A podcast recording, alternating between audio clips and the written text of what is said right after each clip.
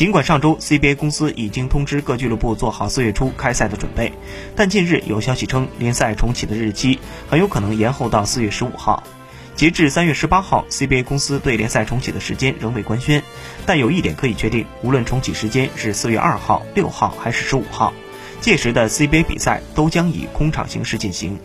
据了解，CBA 俱乐部投资人在本周再次召开视频会议，各俱乐部代表已经就四月中旬重启联赛一事达成一致。赛制则为二十支球队分为两组，分别集中在两座城市空场打完剩余的十六轮比赛。不过，赛事方案还需要中国篮协、国家体育总局等部门批准。空场进行虽是暂时之举，但这将拉开国内体育赛事全面恢复的序幕。